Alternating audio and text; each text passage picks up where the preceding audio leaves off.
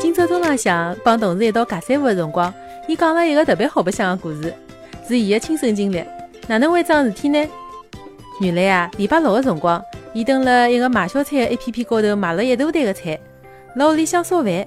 烧饭嘛，侬就烧饭好唻，还烧坏脱了，弄出来一大袋的垃圾，啥包装盒头、菜叶子咯，做坏脱的饭还有的餐巾纸，通通啊，侪辣里向。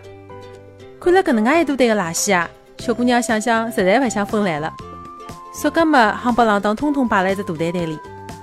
心里想，可以趁了下半天最热的辰光，阿姨们啊，勿等辣垃圾桶门口守辣海的辰光，去拿垃圾倒脱。然后啊，伊想了一想，就顶牢太阳出门了。果然勿错呀，垃圾桶周围啊，一个人也没。伊顺利的就把手高头的一大包垃圾侪掼脱来，开心得来勿得了，回到屋里向继续补空调。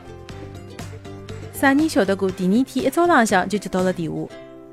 阿姨啊，让伊下去把昨日自家倒脱的垃圾重新分类。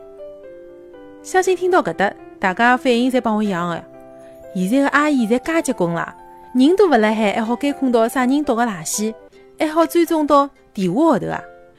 原来啊，勿是阿姨结棍，这个小姑娘倒垃圾的辰光用的就是快递过来的大单子，上头清清爽爽印了小姑娘的名字帮电话。搿人家相信勿着侬，也是蛮难的呀。小姑娘还讲唻。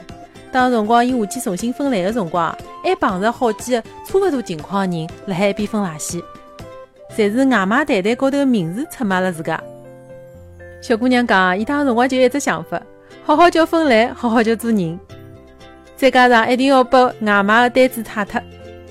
其实搿只故事啊，提醒阿拉两桩事体：一个呢，就是垃圾分类虽然麻烦，但是为了环保大业，阿拉还是要乖乖叫听好闲话，该分呢就分好。也勿要老是麻烦值班的阿姨了。还有桩事体啊，就是现在快递介许多，上头留个信息呢还特别的全，侬个名字、地址、电话，通通侪有。大家去到搿点包装袋的辰光，一定要记牢，把自家私人信息擦脱。勿然啊，勿仅仅是垃圾重新分类的事体唻，还可能造成更加大的损失。